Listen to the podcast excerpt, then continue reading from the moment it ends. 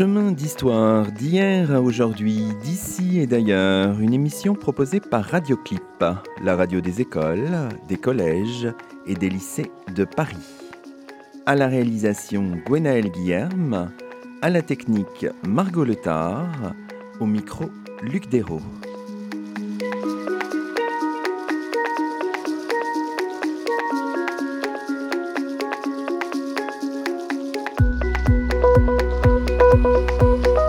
Bonjour à toutes et à tous, c'est le 37e numéro de Chemin d'Histoire, une émission de Radioclip, et nous avons la joie de cheminer aujourd'hui en compagnie de Florian Louis. Bonjour à vous. Bonjour. Florian Louis, vous êtes agrégé et docteur en histoire, professeur en classe préparatoire aux grandes écoles. En mars 2020, vous avez publié chez Autrement avec Fabrice Le Goff, cartographe, géographe indépendant, un atlas historique du Moyen-Orient. Cet ouvrage vient après un autre livre paru aux presses universitaires de France en 2016 autour de l'histoire du Moyen-Orient entre 1876 et 1980. Aujourd'hui, dans nos chemins, nous plongeons dans les cartes et dans l'histoire, aussi complexe que fascinante, d'un monde pluriel, aux contours incertains, le Moyen-Orient. Alors commençons peut-être cette, euh, émission en votre compagnie, Florian Louis, en regardant un peu l'expression finalement euh, Moyen-Orient qui s'est imposée aujourd'hui, y compris auprès des, autochtones, hein, aux dépens d'autres expressions qui ont existé un moment, le Proche-Orient, le Levant, et en englobant finalement, comment dirais-je, un espace géographique aux contours incertains, mais tout ça c'est une longue histoire, hein, l'histoire même du mot, de l'expression Moyen-Orient. Tout à fait. Donc, euh, effectivement, s'engager dans la, réalisation d'un atlas historique du Moyen-Orient euh, qui s'inscrivait effectivement dans euh, la suite de travaux, pour ma part, sur le Moyen-Orient essentiellement contemporain, mais aussi dans la, dans la même collection de l'atlas historique de l'Afrique qui est apparu, vous aviez reçu, je crois, François-Xavier Fauvel, qui l'a dirigé avec Isabelle Surin. Donc, il y a cette question tout de suite. Bon, quel est cet espace qu'on va cartographier et dont on va faire l'histoire qu'on appelle donc Moyen-Orient? Et comme pour tout toponyme, très rapidement euh, s'impose la nécessité d'une forme de déconstruction, c'est-à-dire de revenir finalement sur l'historicité de ce toponyme, sur euh, quelles sont ses origines. Et euh, ça pose donc tout de suite d'importantes questions que je me suis posées sur la chronologie, parce qu'on voulait, pour s'inscrire justement à cet effet de collection, traiter la très longue durée historique. Mais il est vrai que l'expression Moyen-Orient, elle, elle est d'invention récente, à toute fin 19e, début 20e siècle. Aujourd'hui, elle s'est effectivement largement imposée sous l'impulsion, sous l'influence des anglo-saxons qui, euh, qui en sont à, l'origine. Donc, par contre, le choix qui a été fait, et je m'en explique dans, l'introduction euh, de, l'Atlas, hein, c'est de ne pas justement s'enfermer dans une définition unique d'un point de vue géographique, de dire voilà, le Moyen-Orient, c'est ça, à toutes les périodes, on s'arrêtera dans ce cadre géographique-là, mais au contraire, se laisser la liberté d'élargir la focale et donc d'élargir le, cadre de, nos cartes en fonction, ou de le rétrécir euh, au demeurant, en fonction de ce qu'on a à montrer, c'est-à-dire en fonction des réalités des, des différentes époques Alors oui, on voit bien ce que vous dites euh, à la page 8 de votre, de votre atlas où euh, vous proposez une carte euh, qui s'intitule Des Orients à géométrie variable pour montrer qu'il peut y avoir des définitions restreintes, des définitions larges. Et tout au long de l'Atlas, on voit bien, comment dirais-je, une espèce de phénomène de dilatation géographique. Parfois, on va même jusqu'en Extrême-Orient. De temps en temps, ça dépend évidemment des contextes de, ce qui se passe à tel ou tel moment euh, d'une histoire très large que, vous balayez, euh, Florian Louis. Mais tout à fait, puisqu'il se trouve que ce qu'on appelle conventionnellement aujourd'hui le Moyen-Orient, c'est parfois trouvé inclus dans des empires, euh, mongols par exemple, qui s'étendaient très loin vers l'Extrême-Orient. Et donc, de ce point de vue-là, lorsqu'on veut traiter le Moyen-Orient à l'époque des empires mongols, par exemple, on est obligé, forcément, si on veut comprendre les dynamiques qui sont à l'œuvre, d'élargir le cadre très à l'est, beaucoup plus à l'est que ce qu'on appelle classiquement le Moyen-Orient, mais c'est nécessaire pour l'intelligence de ce qui se passe dans le Moyen-Orient. Mais précisément, euh, comme je le dis également dans mon introduction, il me semble que dans l'expression Moyen-Orient, le, plus important, c'est sans doute moyen plus qu'Orient, parce que moyen, pourquoi? Parce qu'effectivement, c'est un espace intermédiaire et qui donc a été, au cours de son histoire, finalement euh, ballotté, attiré tantôt vers l'Est, tantôt vers l'Ouest, tantôt intégré à des empires plutôt méditerranéens,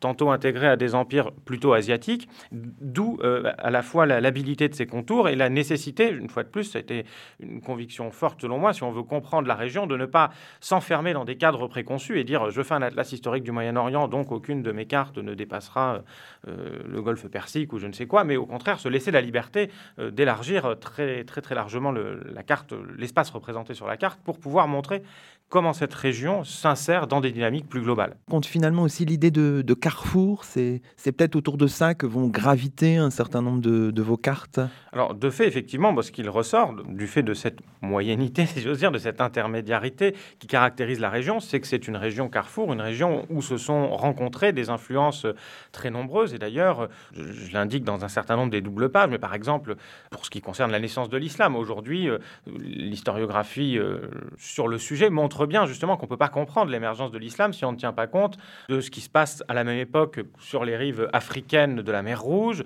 euh, sur ce qui se passe au Proche-Orient, plus au nord, etc. Donc il y a vraiment l'importance justement, si on veut comprendre ce qui se passe dans la région, de voir le contexte plus large des influences qui s'exercent sur elle, sans négliger pour autant bien sûr le fait que c'est aussi une région qui ne fait pas que recevoir évidemment des influences ou des, envahisseurs par exemple, mais qui bien sûr peut aussi en émettre. Votre atlas est nourri par les travaux de Saïd, d'Édouard Saïd, en particulier son ouvrage de 1978, L'orientalisme, qui montre un petit peu que l'Orient et aussi bien sûr le Moyen-Orient, c'est une construction occidentale. Et peut-être être à jour avec cette idée-là, ça permet bien sûr de regarder l'histoire du Moyen-Orient avec un regard peut-être plus, acéré, plus critique, peut-être plus juste.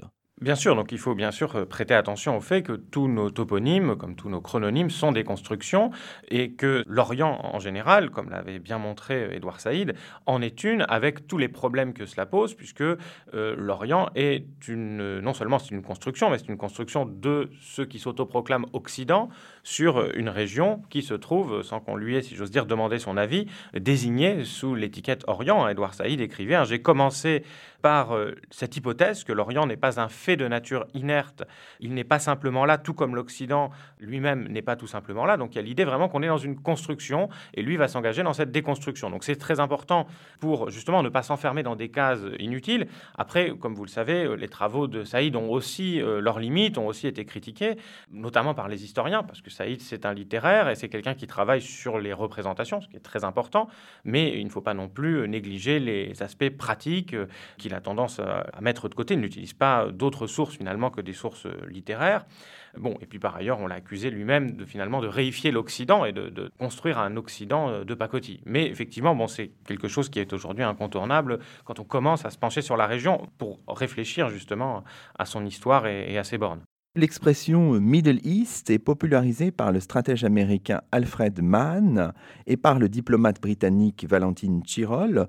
On est là au tout début du XXe siècle, en 1902-1903. Alors ce que je vous propose, c'est de lire un extrait d'un article publié par le stratège américain Alfred Thayer Mann c'est un article qui paraît dans The National Review en septembre 1902, février 1903. Je vais lire, euh, si vous voulez, cet extrait, et puis ensuite on le commentera ensemble, si vous voulez bien. Selon moi, les signes des temps nous incitent sérieusement à nous préparer à appréhender, sinon à porter toute notre attention, sur cette portion de la route de Suez à l'extrême-orient, qui s'étend entre Aden et Singapour et dont le golfe Persique est un trait saillant. En plus de s'appuyer sur la route de Suez, le Golfe a une relation toute spéciale avec la vallée de l'Euphrate et chacune des routes qui la traversent depuis le Levant. Et cette relation est partagée par la Perse du Sud, la façon dont celle-ci est tenue ayant un effet politique sur le contrôle du Golfe. C'est donc ici que se concentre l'influence commerciale et politique sur les deux routes, terrestres et maritimes, de l'Europe. Au train où vont les choses, rien ne laisse penser que la Grande-Bretagne devrait, soit par concession, soit par contrainte, partager avec un autre État le contrôle qu'elle y exerce déjà.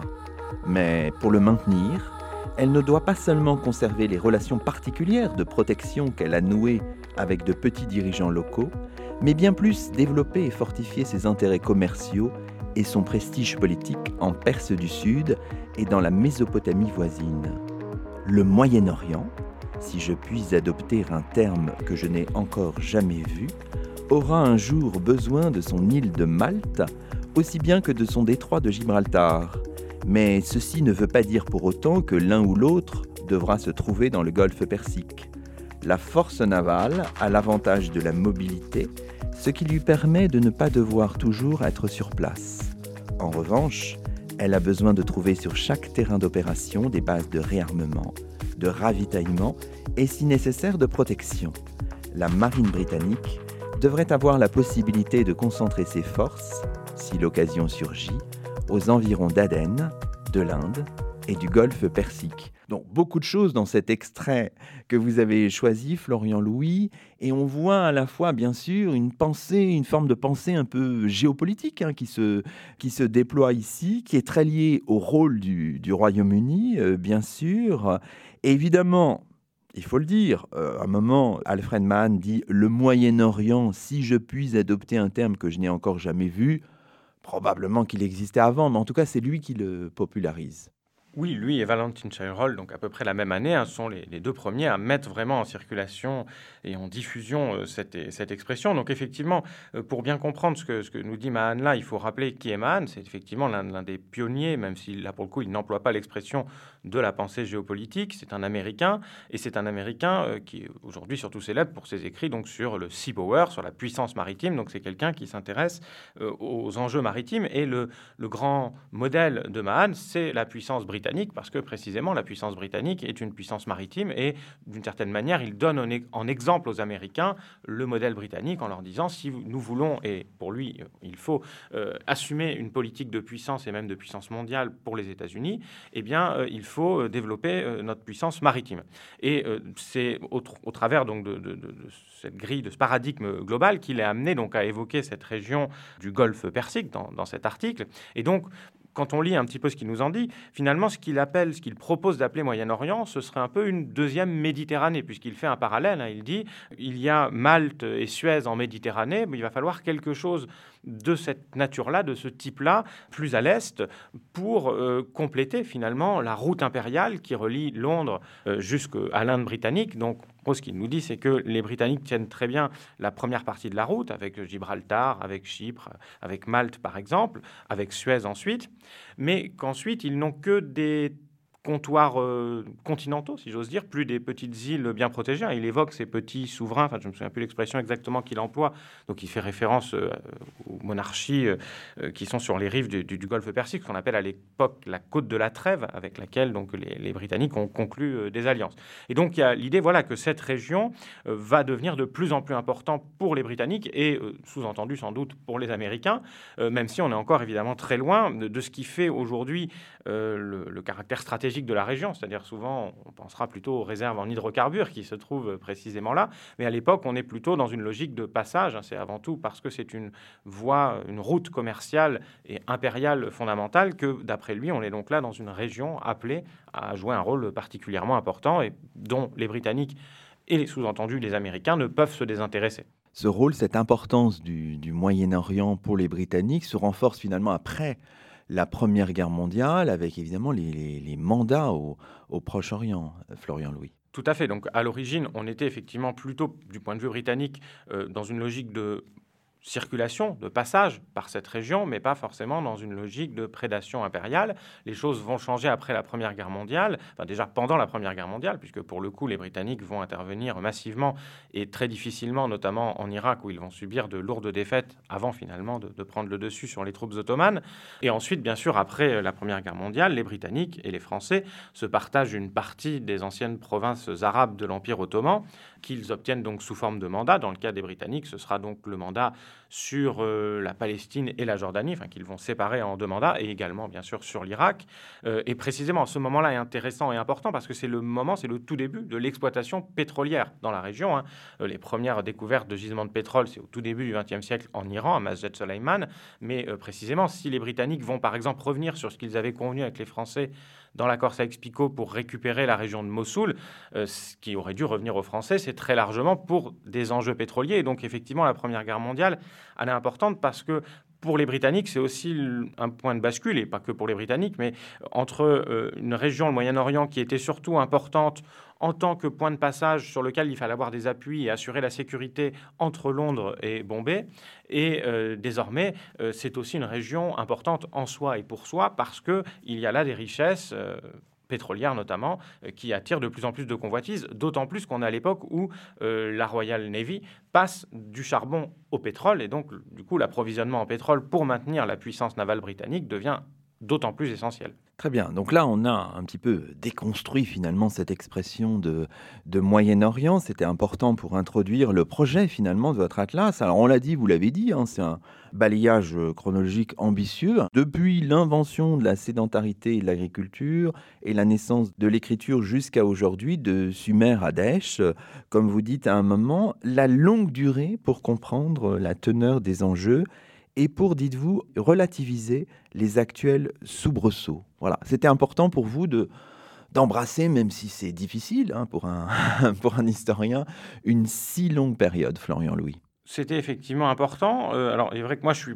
spécialiste du Moyen-Orient à l'époque contemporaine, donc en m'aventurant sur d'autres terres, c'était un peu plus périlleux, mais c'est aussi très important et très intéressant et très enrichissant parce que justement, euh, on a le regard de la période qu'on connaît le mieux et puis souvent, ben, on est même euh, surpris de trouver des analogies, alors il faut aussi se méfier des analogies et des choses qui peuvent paraître euh, des précurseurs et qui ne le sont peut-être pas souvent plus compliqué que ça n'en a l'air, mais ça, a été très intéressant de ce point de vue-là. En tout cas, l'idée était effectivement de s'intéresser à la longue durée, notamment pour euh, sortir d'un certain nombre de topos autour, par exemple, effectivement, bien de, du caractère euh, particulièrement violent, euh, agité, trouble, qui caractérise, il est vrai, assez largement le Moyen-Orient actuel, mais ça n'a pas toujours été le cas, et donc, et notamment, bien, par exemple, aussi les questions de cohabitation entre les différentes confessions, etc.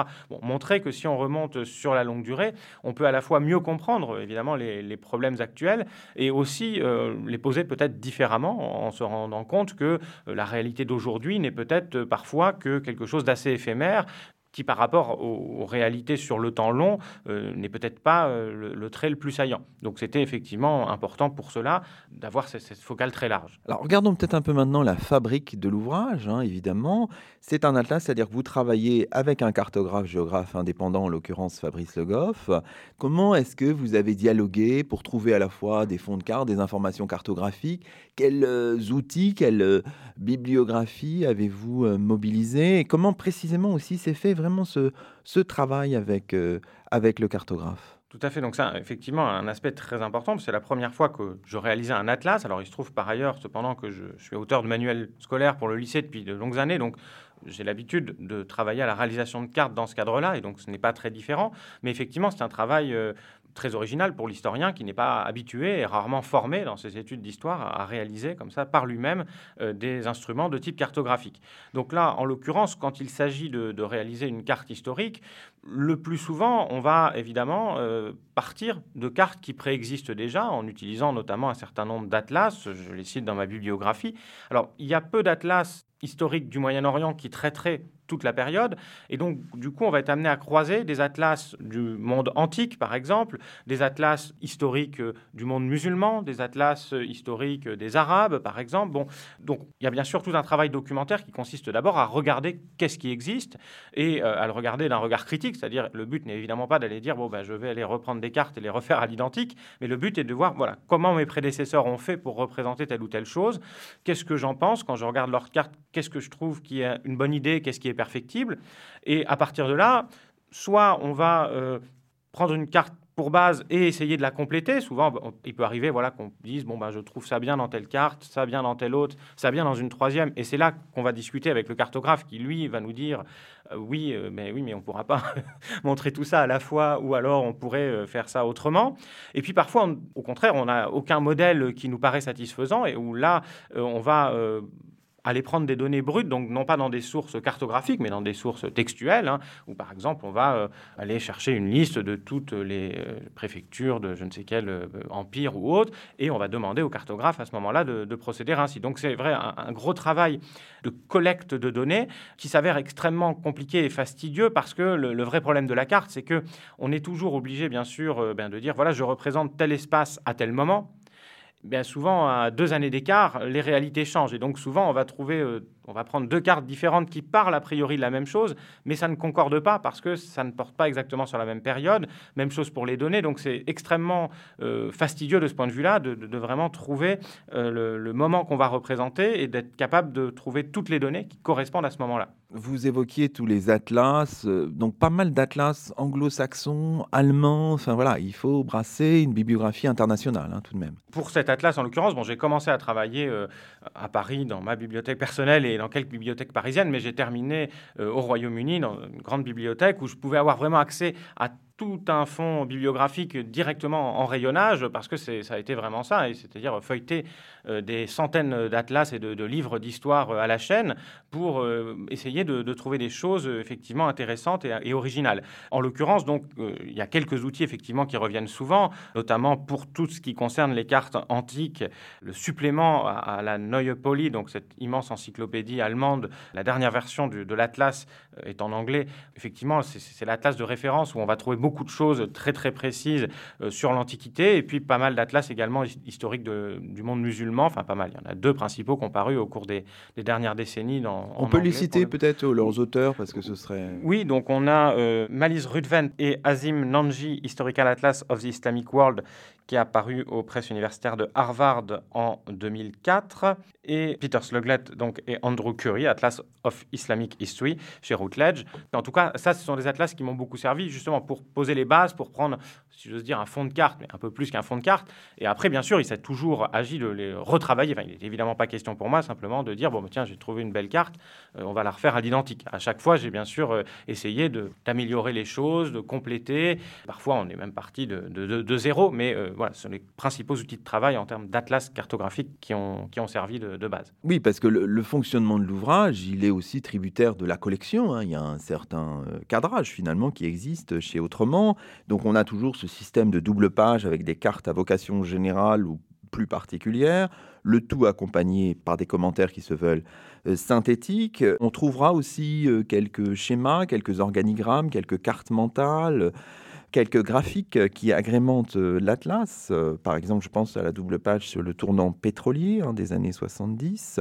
Alors peut-être qu'on pourrait revenir juste pour prendre un exemple un peu particulier. J'avais pensé à la carte qui s'appelle La fin du sultanat mamelouk au début du XVIe siècle, qui se trouve à la page 45, donc vous mentionnez un certain nombre de sources, un atlas historique de l'Afrique de Samuel Cazoul, les travaux de, Julien Loiseau. Voilà. Expliquez-nous, par exemple, pour cette carte, je ne sais pas si vous en avez la mémoire, mais voilà, c'est une des cartes. c'est un très bon exemple de, euh, Comment est-ce que voilà, ça, ça, s'est fait avec Fabrice Le Goff Enfin voilà, expliquez-nous la jeunesse du processus. Là, c'est un bon exemple de ce que j'évoquais tout à l'heure, puisque effectivement, cette carte, elle a deux sources principales. Alors, toutes les sources ne sont pas intégralement toujours mentionnées, parce que parfois, il y en a énormément, donc on a cité les principales. Mais là, ce qui est intéressant, c'est effectivement qu'on a deux types de sources très différentes. On a effectivement un atlas historique de l'Afrique qui a servi, là pour le coup, dont j'ai extrait une carte qui nous a servi de base. Et on a une référence effectivement au, bel essai de Julien Loiseau sur les Mamelouks, euh, qui de mémoire comporte assez peu, voire pas de cartes. Enfin, je ne voudrais pas dire de bêtises, mais en tout cas, là, je suis plus allé prélever pour le coup des informations, des données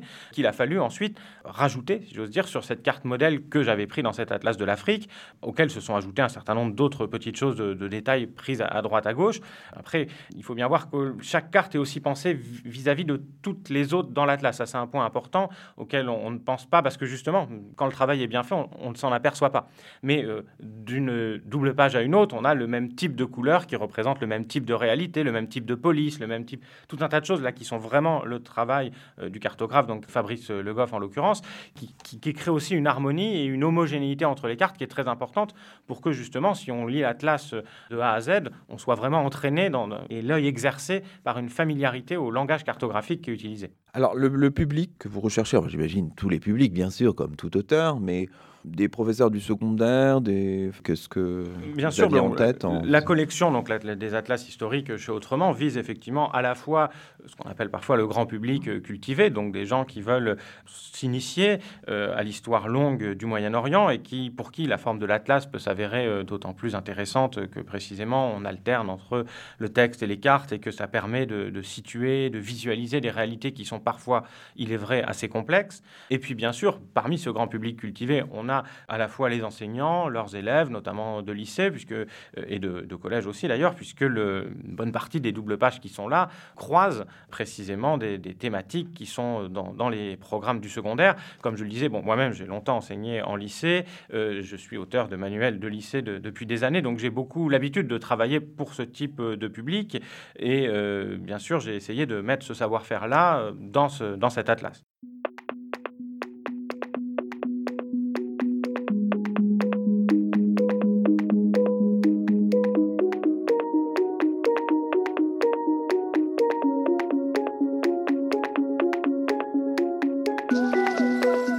Vous écoutez Chemin d'Histoire, une émission proposée par Radioclip, la radio des écoles, des collèges et des lycées de Paris. Ce numéro est mis en onde par Margot Letard. Aujourd'hui, Luc Dérault s'entretient avec Florian Louis, professeur en classe préparatoire aux grandes écoles, auteur d'un atlas historique du Moyen-Orient, un ouvrage paru chez Autrement.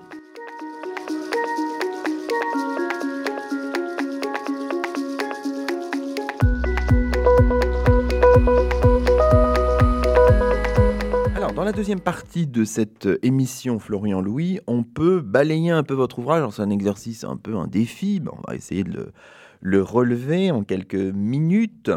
Alors on peut partir bien sûr de, la, conclusion qui pointe l'instabilité, vous l'avez dit, euh, géopolitique récurrente de la région, mais qui souligne aussi, vous l'avez dit tout à l'heure, que cette instabilité est entrecoupé par des phases de stabilité impériale, phases qui durent en général euh, assez peu de temps, mais qui sont quand même là.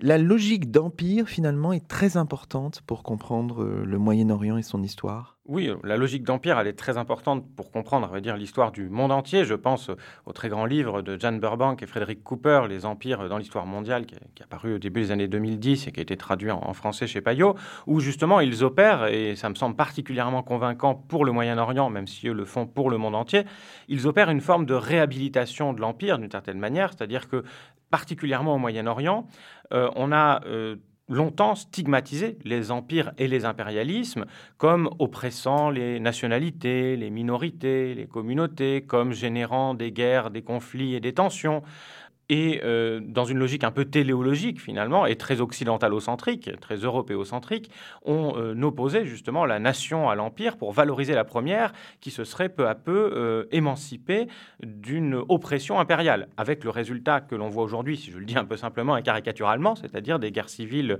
à n'en plus finir et des pays qui ne cessent de se fragmenter justement autour de ces logiques nationalistes ou communautaires, et qui aujourd'hui, on le voit dans certaines parties d'ailleurs du, du Proche-Orient notamment, on peut assister par exemple à des formes de nostalgie ottomane, ou en tout cas de, euh, voilà, de, revalorisation du passé ottoman, qui, est, qui repose là aussi d'ailleurs sur une forte idéalisation, qui, serait très discutable. Mais voilà, on se dit finalement, c'était peut-être pas si mal cet empire euh, quand on regarde ce qu'il en est aujourd'hui, euh, des difficultés à faire cohabiter un certain nombre de populations, en Syrie par exemple, si on prend l'exemple le plus flagrant aujourd'hui.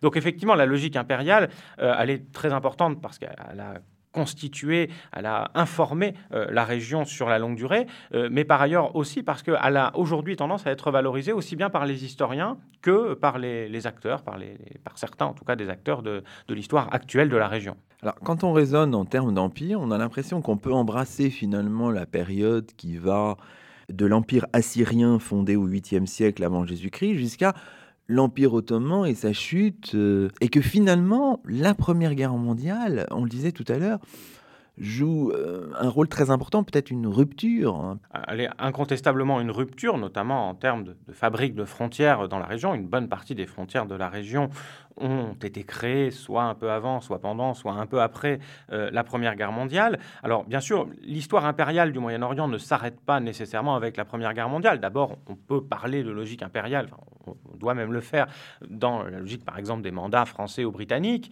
Euh, les différentes incursions américaines au XXe siècle peuvent également être lues en partie par, euh, sous le prisme de l'impérialisme. Mais donc effectivement, bon, la logique impériale, elle informe toute l'histoire de la région avec quand même des différences. C'est-à-dire qu'on on a des périodes où la région a été unifiée au sein d'un empire et des, périodes pardon, où au contraire la région a été fracturée, a été le théâtre d'un choc, d'une rencontre entre deux empires. C'est le cas par exemple avec les Romains qui s'affrontent aux Parthes et aux Sassanides par exemple. Donc là on est dans une période où le Moyen-Orient euh, est certes pris dans des logiques impériales, dans, mais dans une logique de division. Alors qu'à l'époque ottomane, par exemple, enfin, ça dépend d'ailleurs à quelle période de l'Empire ottoman, mais passons, euh, on est plutôt dans une logique d'unification de la quasi-totalité du Moyen-Orient sous une seule, ou à l'Empire d'Alexandre, prenons, qui serait encore plus parlant pour le coup, euh, le Moyen-Orient est englobé dans un empire encore plus vaste que lui, mais du coup, on n'a pas cette logique de fracture qui peut caractériser d'autres configurations impériales dans la région. Alors prenons quelques exemples justement, approfondissons quelques exemples dans l'histoire. On pourrait, parce que vous remontez bien avant encore, mais on pourrait commencer avec l'Empire assyrien, on en parlait, fondé au 8e siècle, qui revendique lui-même l'héritage de l'Empire d'Akkad, de la fin du 3e millénaire avant Jésus-Christ. Donc c'est aussi beaucoup une histoire de, de renvoi. Alors là, on va de la vallée du Nil aux monts Zagros, de la Méditerranée au Golfe. Après, c'est l'Empire néo-babylonien. Et puis, on arrive alors à ce que vous qualifiez un moment du premier empire monde de l'histoire, c'est à la page 26, la Perse achéménide, avec là une, une extension géographique quand même importante, euh, Florian Louis. Oui, là on est vraiment sur un immense empire donc, qui s'étend très loin vers l'Est en Asie. Et ce qui me semble intéressant, si on, évoque comme ça l'empire euh, achéménide, c'est que c'est précisément un modèle de ce que Cooper et Burbank appellent cette politique de la différence qui caractériserait les empires et qu'on retrouve euh, sur la longue durée dans la région et pas seulement dans la région, dans l'histoire impériale, c'est-à-dire cette capacité à certes avoir une expansion territoriale très grande, mais, ou peut-être en conséquence, à être capable euh, de ne pas chercher à uniformiser, à imposer à toutes les populations de cet empire un même mode de vie, une même langue, une même religion, etc. L'empire achéménide, de ce point de vue-là, s'est construit très largement sur sa capacité à intégrer, avec des guillemets, j'allais dire, à tolérer, euh, le terme pour en discuter longuement, mais à faire preuve d'une forme de tolérance, en tout cas d'une capacité d'adaptation aux réalités euh, locales, qui renvoie à ce que je disais tout à l'heure, justement, sur cette revalorisation aujourd'hui du phénomène impérial que, que l'on a tendance à, à opérer. Euh, on en a ici un bon exemple déjà très ancien. Euh, à vrai dire, d'autant plus à une époque aussi ancienne, un empire ne pouvait pas tenir autrement que par une politique finalement d'accommodement avec les élites et avec les populations locales qui suppose des compromis. Alors quand on poursuit un peu le, cheminement historique, on va retrouver l'empire d'Alexandre, alors euh, sur lequel vous revenez aussi, mais qui est un empire euh, effectivement là aussi très impressionnant euh, du point de vue de la taille, mais c'est un empire éphémère hein, qui va de la Macédoine à, à l'Indus. Évidemment, on va retrouver par la suite, et ça c'est vraiment intéressant, c'est la réflexion que vous aviez tout à l'heure, c'est-à-dire on va retrouver une dynamique de partage finalement, de partage de la région entre deux empires concurrents, les Romains, les Parthes, les Byzantins, les Sassanides. Finalement, ça, ça nous mène du deuxième siècle avant Jésus-Christ au début du septième siècle après Jésus-Christ. Donc là, on entre dans une logique de, de division, et d'où le fait que là, vous êtes obligé du point de vue cartographique, d'embrasser euh, assez large aussi, finalement, Florian Louis. Oui, on a là typiquement donc, une succession de deux phases. Une phase, effectivement, d'unification du Moyen-Orient avec l'Empire achéménide, puis l'Empire d'Alexandre le Grand, qui peut être vu très largement comme une forme de continuation de cet Empire achéménide. Et puis ensuite, effectivement, à l'époque romaine, là, on est dans une logique de division parce que les Romains poussent vers l'Est, mais finissent par trouver, euh, j'allais dire plus fort qu'eux, peut-être pas, mais en tout cas par trouver une résistance capable de stopper leur avancée euh, sous la, la forme de l'Empire parthe, puis de l'Empire sassanide. Et donc, à partir de là, effectivement, on a un Moyen-Orient qui se trouve être non plus intégré à euh, quelque chose d'unifié, mais au contraire un point de clivage, un point de rencontre, un point de, confrontation entre deux puissances impériales, ce qui crée précisément donc les conditions à, un dépassement qui sera à terme la naissance de l'islam. Finalement, c'est pas un hasard si c'est précisément sur ce point de jonction entre ces deux forces contradictoires qui s'opèrent sur la région que va apparaître cette nouvelle réalité qui va elle-même réunifier pour un temps, mais qui va elle-même réunifier très largement le Moyen-Orient. Si on prend précisément hein, cette double page 30-31, hein, Parthes, Sassanides et Romains, donc là, vous nous avez dit l'importance euh, du point de vue de la conception de l'ouvrage de choisir des dates. Donc vous avez choisi d'un côté sur la page de gauche Parthes et Romains au début du IIe siècle, sur la page de droite, Sassanides, Byzantins et musulmans, 7e, 8e siècle. Donc on brasse assez large chronologiquement. Là, il faut faire des choix chronologiques pour s'arrêter à telle ou telle période, un peu peut-être une période importante, une période de transformation. Enfin voilà, quelle est la logique qui a présidé à, ces choix? Là encore, votre exemple montre bien la difficulté que je pointais tout à l'heure. Par exemple, si on prend la carte que j'ai intitulée Sassanides, Byzantins et musulmans, 7e, 8e siècle après Jésus-Christ, c'est un choix, mais c'est un choix très très large parce que 7e, 8e siècle, c'est deux siècles et en deux siècles, il se passe beaucoup de choses. C'est pourquoi sur cette carte, même si donc il fallait choisir une date, on montre malgré tout des évolutions par différents types de figurés. On a des hachures à un moment pour montrer ce qu'on a appelé les régions disputées entre euh, l'Empire romain d'Orient, donc l'Empire byzantin, et l'Empire sassanide, parce que précisément au 7e, 8e siècle, ces régions, bah, selon le moment, selon, elles vont être soit sassanides, soit euh, byzantines. Donc pour le montrer, on a ici utilisé les hachures. Et puis il fallait montrer aussi sur la même carte le développement de l'islam. Donc on a utilisé là un figuré euh, linéaire, qui est difficile à décrire, les, auditeurs liront, enfin verront pour, pour le, le, visualiser. Mais voilà, ça montre effectivement toute la difficulté de, de l'exercice cartographique, surtout lorsqu'il s'agit précisément de montrer du mouvement, de l'évolution. Il y a bien sûr le, figuré euh, flèche, très classique pour cela, mais on ne peut pas tout montrer avec des flèches. Et, effectivement, dans cette carte montre bien la difficulté, et même montre bien que la difficulté, que même quand on fait un choix, je veux dire, même si on choisit de dire je vais représenter tel pays telle année, mais une année c'est long, il se passe des choses dans une année et, on s'en rend pas compte, mais c'est le jour où on est amené à faire des cartes, on s'en rend compte que ça devient très très très compliqué, qu'il faut des arbitrages et il faut être très très précis sur ses choix. Cette carte sassanide, byzantin et musulman 7e, 8e siècle après Jésus-Christ, elle est intéressante parce que vous cherchez aussi à faire l'articulation avec ce qui suit, c'est-à-dire évidemment les empires islamiques, peut-être plus que musulmans finalement, puisqu'on sait que le poids... Euh, des minorités ou des ce qu'on appelle les minorités était très important. Hein. C'était des minorités au sens politique du terme. Hein. Les juifs, les chrétiens, mais c'était parfois des majorités démographiques. C'est pour ça, je crois, que les, les médiévistes préfèrent parler d'empires islamiques médiévaux, alors avec de multiples divisions. Donc ça fait l'objet aussi, évidemment, euh, d'autres cartes dans votre atlas hein, qui commencent à partir de la page, de la page 36.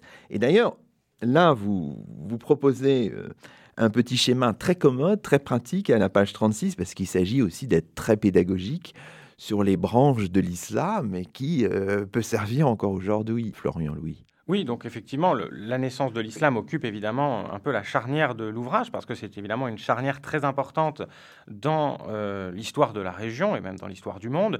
En tout cas, elle va en bouleverser très largement les équilibres. Et donc, on a effectivement un certain nombre de doubles pages qui commencent avec l'Arabie pré-islamique, qui est d'ailleurs finalement un titre un peu téléologique, hein, euh, mais, mais voilà, qui essaie de poser le contexte pour comprendre. Et, ce qui est intéressant, c'est que cette double page sur l'Arabie pré-islamique, justement, on a un vrai changement d'échelle par rapport à la double page précédente, où on va la double page précédente, donc sur les Parthes, les Sassanides et les Romains, où on était donc à une échelle très large, et là, on va resserrer pour montrer que à l'intérieur donc de ce contexte général, va émerger dans la péninsule arabique, qui semblait un peu à l'écart de ces affrontements impériaux, une nouvelle force qui va elle-même, et c'est la DP suivante, euh, devenir une force impériale et constituer effectivement des empires islamiques qui vont s'étendre non seulement sur euh, le Moyen-Orient, mais, bien au-delà, et qui vont donc contribuer, là encore, à euh, le façonner, même si ce qu'on montre aussi euh, tout de suite, c'est que ces empires, justement, cet empire islamique, ça devient très vite des empires islamiques, et que donc la division est tout de suite présente au sein de cette force unificatrice qui est l'expansion islamique. On a évidemment une double page consacré à l'irruption euh, mongole. Alors ça, c'est très à l'irruption des Turcs et des Mongols, à la fabrication de l'empire euh, mongol, un immense empire de Gengis Khan à Tamerlan. Alors là, évidemment, là, de nouveau dilatation de l'espace. Hein. On le voit bien, par exemple, à la page 43 de votre ouvrage. Oui, là, effectivement, ce sont sans doute, enfin, je ne vais pas vérifier, mais sans doute les cartes qui représentent l'espace le, plus dilaté, parce qu'effectivement, ces immenses empires mongols euh, s'étendent très très largement. Mais c'était important, selon moi, on pourrait faire un autre choix, mais euh, j'aurais pu finalement ne centrer que sur le Moyen-Orient sous domination mongole et ne pas montrer l'ensemble de l'étendue de cet empire mongol. Mais il me semble que justement, ça aurait été euh, bah, se tromper sur l'importance du Moyen-Orient au sein de l'empire mongol. Il faut montrer que finalement, le Moyen-Orient, enfin ce qu'on appelle aujourd'hui le Moyen-Orient, est finalement une périphérie de cet empire, qui est donc informé par lui, mais qui n'en est pas euh, le cœur à proprement parler. Donc c'est important de, justement d'être capable de faire varier l'échelle de la carte pour bien montrer comment la région s'est insérée à des logiques qui euh, la dépassaient très largement. Ne pas toujours avoir euh, la région au centre de la carte, finalement. Euh, c'est pas parce que c'est un atlas historique du Moyen-Orient que sur toutes les cartes, on doit avoir le Moyen-Orient au centre. Quand le Moyen-Orient se trouve plutôt périphérique dans une configuration historique donnée, mais il faut savoir, si j'ose dire, le montrer cartographiquement aussi. Poursuivons, hein, c'est peu, on fait ça très rapidement, mais c'est toujours dans cette logique un peu d'empire, d'unification, de partage. Parfois les deux coexistent. On le trouve bien évidemment, par exemple au XVIe siècle, un temps de partage entre ottomans euh, et puis euh, chacun des deux empires étant aussi dans une logique d'unification et poussant un petit peu son avantage. On sait que le siège de Vienne, hein, qui finalement rate, c'est 1529, le premier siège de Vienne. La dernière fois qu'ils sont aux portes de Vienne, les Ottomans, c'est en 1683.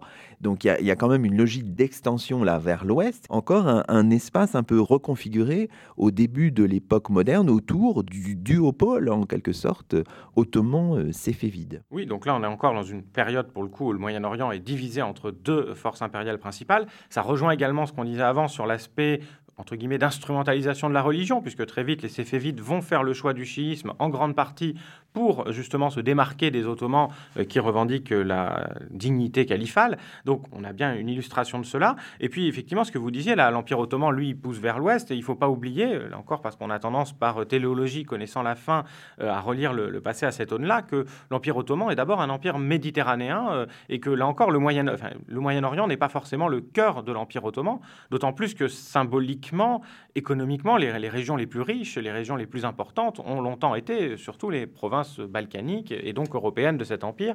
On a bien sûr aussi toute la partie euh, septentrionale de l'Afrique, à l'exception du, Maroc actuel, qui faisait partie de cet empire ottoman à son apogée. Donc il est important aussi effectivement de, replacer cette très longue période ottomane qui s'étend sur près de six siècles dans une géographie large, parce qu'elle a été large, émouvante, parce qu'elle a été très mouvante, et plusieurs cartes montrent précisément à la fois l'expansion puis la rétractation de, de cet empire. Alors sur l'Empire ottoman du XVIe siècle, on peut lire l'extrait d'un ouvrage de Pierre Belon du Mans, publié en 1553, inspiré de son voyage au Levant. C'est un extrait de Les observations de plusieurs singularités et choses mémorables trouvées en Grèce, Asie, Judée, Égypte, Arabie et autres pays étranges, rédigé en trois livres. Ce qui est intéressant, c'est qu'on retrouve toujours le caractère un peu composite, ce qui fait sans doute à la fois la force et peut-être à terme la faiblesse de l'Empire euh, ottoman. Je vous propose de lire ce texte. Il est permis à toutes les religions chrétiennes vivant en Turquie d'avoir chacune son église à part, car les Turcs ne contraignent personne de vivre à la mode turquoise. C'est ce qui a toujours maintenu le Turc en sa grandeur. Car s'il conquiert quelques pays, celui est assez d'être obéi, et moyennant qu'il reçoive le tribut, il ne se soucie des âmes. Par quoi j'ai souvent vu plusieurs villages, par le pays de Thracie, les uns habités seulement de Bulgares, les autres de Valaques, les autres de Serbiens, Bosniens et Albanois, Dalmates, Sclavoniens, tous tenant leur religion chrétienne. Car quand le Turc conquiert une province, il fait enlever les paysans des villages et les envoie comme colons pour habiter et cultiver les lieux autour de Constantinople ou ailleurs qui étaient déserts. Je me suis trouvé quelquefois par la rive du pont, errant ça et là en tel village, qu'en un jour je me suis trouvé ouïr cinq ou dix diversités de langues chrétiennes selon divers villages. Les Turcs sont moult curieux de faire endoctriner leurs enfants en la lettre arabique, et pour se faire plus commodément, ils ont fait expressément fabriquer des porches et lieux publics pour envoyer leurs enfants apprendre à lire et à écrire à la grammaire arabique. Les Juifs qui ont été chassés d'Espagne et de Portugal ont si bien augmenté le judaïsme en Turquie qu'ils ont presque traduit toutes sortes de livres en leur langue hébraïque, et maintenant ils ont mis impression à Constantinople. Ils y impriment aussi en espagnol, italien, latin, grec et allemand, mais ils n'impriment point en turc ni en arabe, car il ne leur est pas permis. Donc voilà, c'est un texte intéressant qui montre un empire ottoman, c'est une vision certainement aussi euh, qu'il faudrait contester, un empire ottoman fait de brassage, hein, de mélange. Oui, donc effectivement, cet extrait est intéressant à beaucoup de titres. Donc, bien sûr, c'est un extrait d'un texte que Saïd aurait qualifié d'orientaliste et qu'il faudrait déconstruire de ce point de vue-là. Euh, rappelons quand même que Pierre Belon donc, voyage dans un empire avec lequel François Ier a choisi de s'allier, euh, ce qui a fait un certain scandale auprès d'autres puissances euh, catholiques européennes, qu'on est à la veille des guerres de religion. Et là, Pierre Belon donc, nous décrit un empire ottoman où, à l'en croire, on a effectivement un brassage et une forme de cohabitation relativement pacifique, en tout cas dans cet extrait-là euh, pacifique, des différentes communautés. C'est un, extrait qui fait un petit peu écho à la carte hein, de Constantinople au XVIIe siècle, un petit peu plus tard, mais que je propose dans, dans l'Atlas, où on montre comment dans la capitale euh, ottomane, eh bien, on a euh, la cohabitation de communautés très variées dans un espace finalement très réduit. Et de ce point de vue-là, on a, au sens premier, dans la ville de Constantinople, une forme de microcosme de ce qu'est ce, ce vaste monde ottoman. En même temps, dans ce texte, on perçoit les limites à cette cohabitation, puisque, alors, ce qui est intéressant, c'est qu'on voit que les Turcs ne cherchent pas nécessairement à imposer aux non-turcs leur langue ou leur religion, pourvu qu'ils euh, payent le tribut, nous dit-on, euh, qu'ils reconnaissent leur soumission, on les accepte tels qu'ils sont. En revanche, les Turcs, eux, n'hésitent pas à, et ça surprend beaucoup Pierre Belon, aller euh, apprendre à leurs enfants une autre langue, en l'occurrence l'alphabet arabe pour écrire le turc. Évidemment, on est là dans une logique islamique. Mais il y a aussi des limites, puisqu'on nous dit donc un empire qui est accueillant aux juifs chassés d'Espagne et du Portugal, mais des juifs d'Espagne et du Portugal, des juifs tout court d'ailleurs, qui n'ont pas le droit d'imprimer en turc et en arabe. Donc on voit euh, dans le sous-texte malgré tout les, les, limites de cette forme de cosmopolitisme apaisé que décrit Pierre Belon. Alors nous arrivons finalement au 19e, 20e siècle, donc le Moyen-Orient contemporain. Alors évidemment, vous insistez, c'est un des fils conducteurs de l'émission finalement, on a déjà insisté là-dessus, sur le choc de l'Occident. Alors bien sûr, le choc de l'Occident, euh, Occident, terme qu'il faut, on l'a dit tout à l'heure, lui-même déconstruire, il a déjà existé avec par exemple les croisades dont on n'a pas parlé, mais il y a une double page, je rassure nos auditeurs, page 40-41 sur les, les croisades par exemple.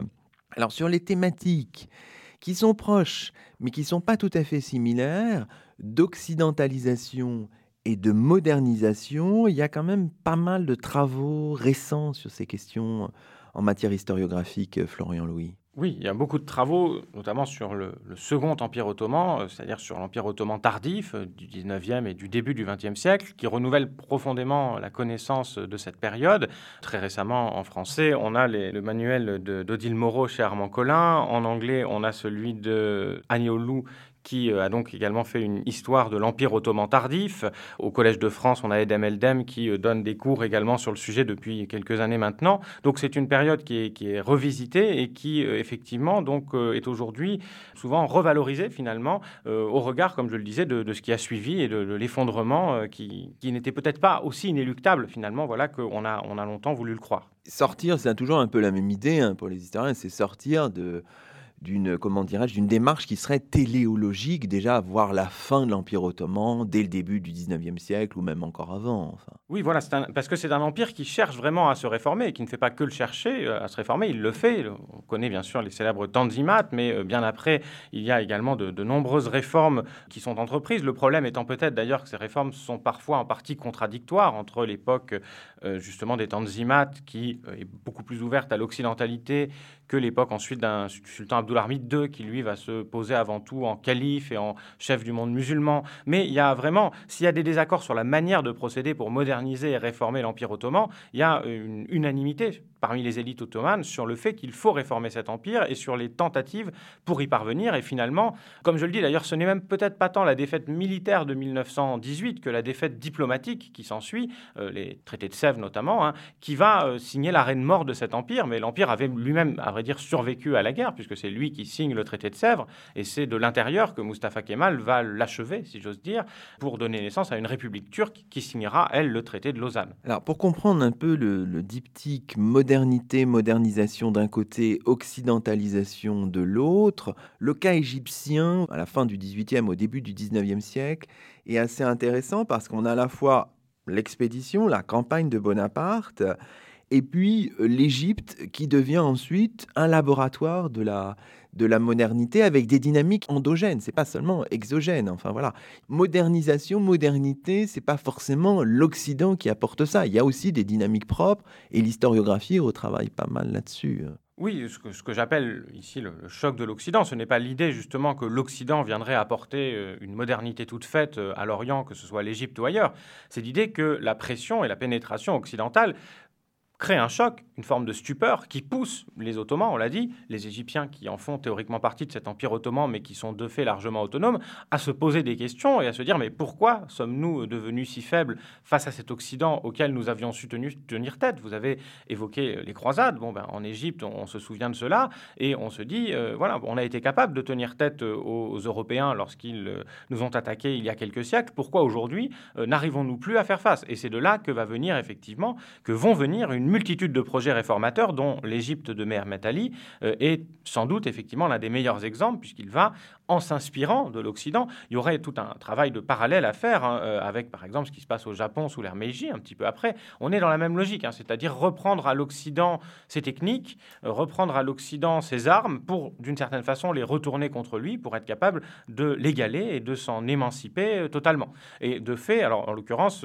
l'Égypte de Mehmet Ali va surtout tourner ses armes, pas tant contre l'Occident que contre l'Empire ottoman auquel elle est pourtant censée appartenir, puisque dans un premier temps, cette Égypte va combattre pour le compte de l'Empire ottoman, notamment contre les Wahhabites euh, qui font euh, leur euh, apparition avec les Saoudites dans l'Arabie saoudite actuelle. Mais ensuite, ils vont aller marcher sur Constantinople et l'Empire ottoman, à deux reprises, ne devra finalement sa survie qu'à l'intervention des puissances européennes qui vont calmer les ardeurs de l'Égypte en, lui disant, en stoppant l'avancée des troupes égyptiennes sur, sur la capitale ottomane.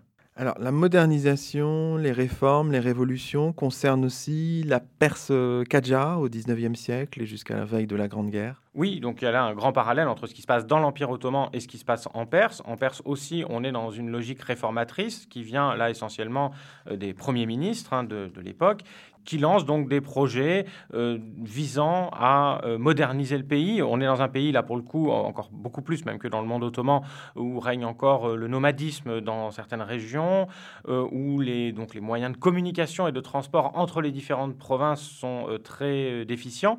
Donc c'est pour cela qu'on a d'abord une politique qui cherche à centraliser, à améliorer l'appareil d'État mieux contrôler les territoires pour mieux contrôler les populations et espère-t-on ainsi renforcer euh, la puissance de cet État en se renforçant de l'intérieur finalement, être capable de se projeter vers l'extérieur?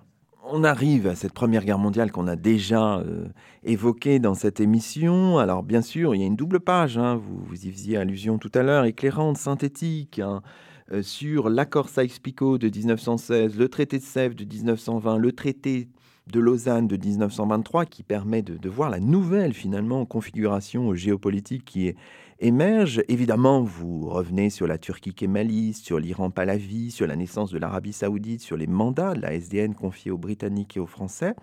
Alors si on, si on avance assez vite à grandes enjambées pour, euh, pour quand même terminer l'émission sur le monde euh, très contemporain, est-ce que le déclin, le retrait de l'Europe après la Seconde Guerre mondiale marque euh, l'émancipation du Moyen-Orient, c'est pas si sûr finalement à lire et à parcourir toutes les pages de l'Atlas qui sont consacrées au monde de l'après 1945.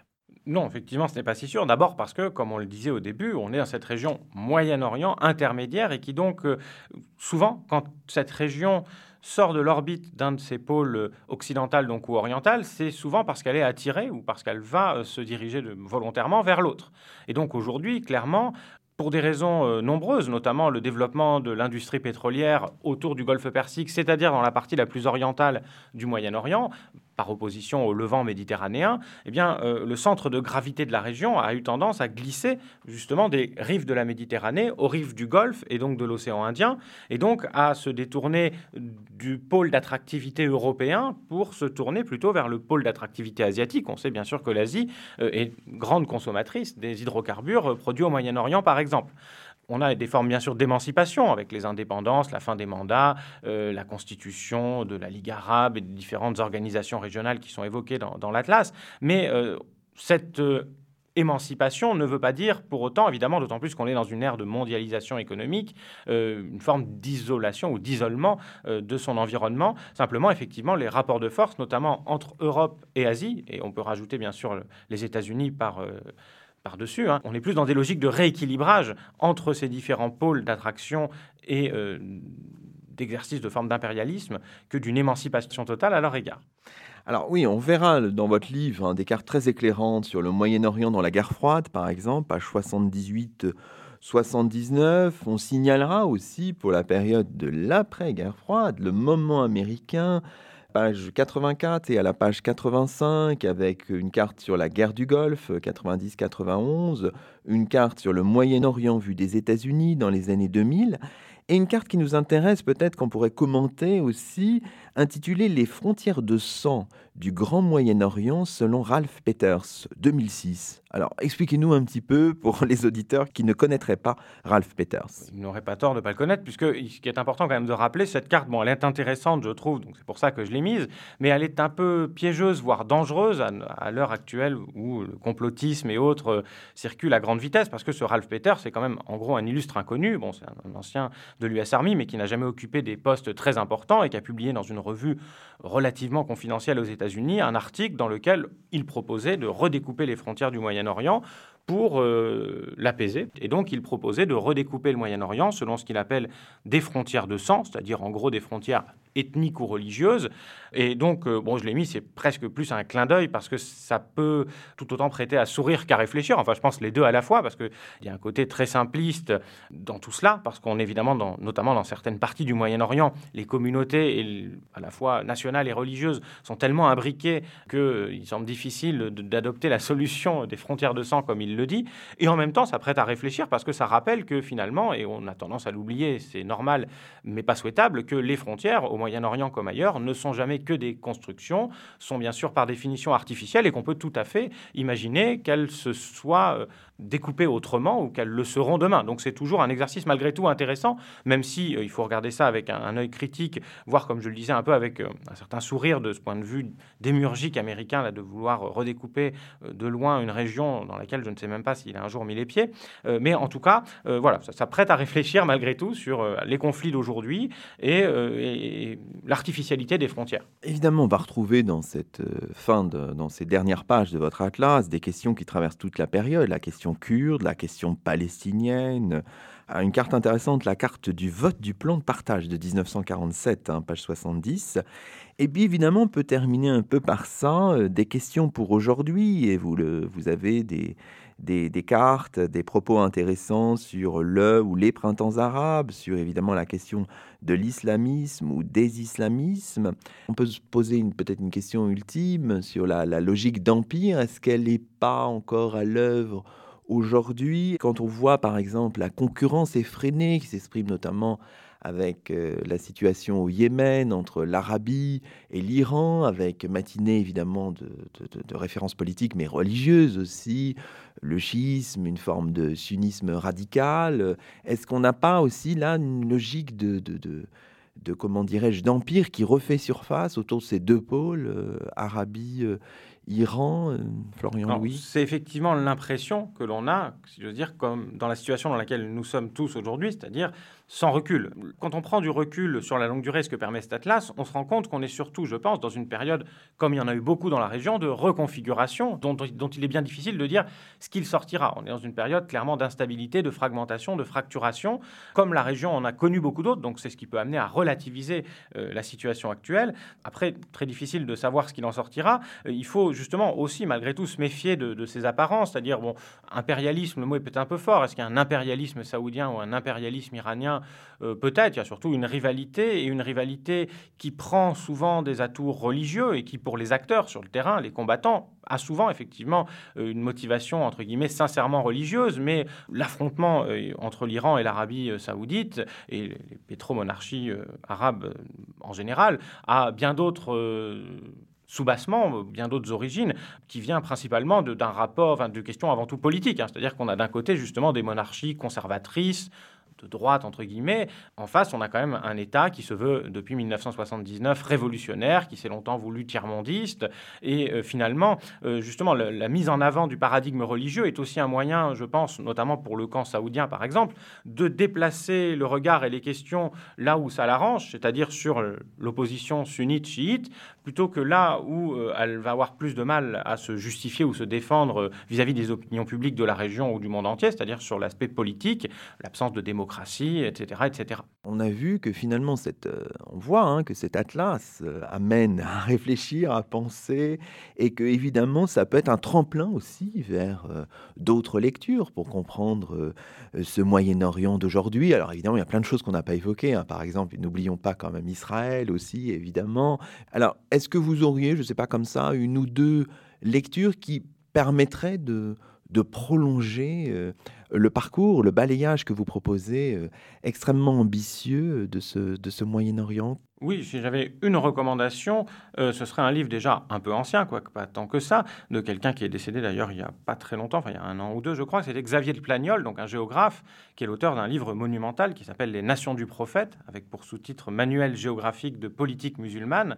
Ça a apparu donc aux éditions Fayard en 1993, qui est un très gros ouvrage, qui, comme son titre que je viens de lire et son sous-titre l'indique, ne porte pas à proprement parler sur euh, l'histoire du Moyen-Orient, mais sur celle du monde musulman, mais ça recoupe très largement, bien sûr, celle du Moyen-Orient. Et c'est très complémentaire de cet atlas parce que justement, c'est un géographe, c'est une logique, donc c'est un ouvrage euh, géohistorique et qui vraiment permet de saisir les dynamiques euh, sur la très longue durée en les réinscrivant dans l'espace de la construction du monde musulman et au sein de ce monde musulman du Moyen-Orient. Et c'est vraiment un livre extrêmement brillant et extrêmement inspirant que j'ai moi-même relu euh, attentivement lorsque j'ai réalisé cet atlas.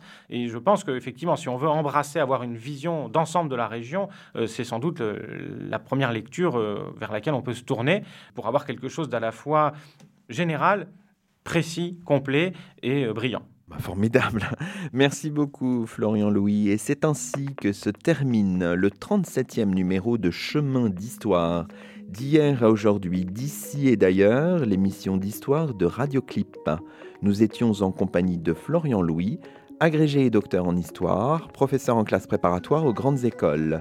Florian Louis qui a fait paraître en mars dernier un atlas historique du Moyen-Orient, un livre publié chez Autrement. À la semaine prochaine pour un nouveau rendez-vous d'histoire sur Radioclip, la radio des écoles, des collèges et des lycées de Paris.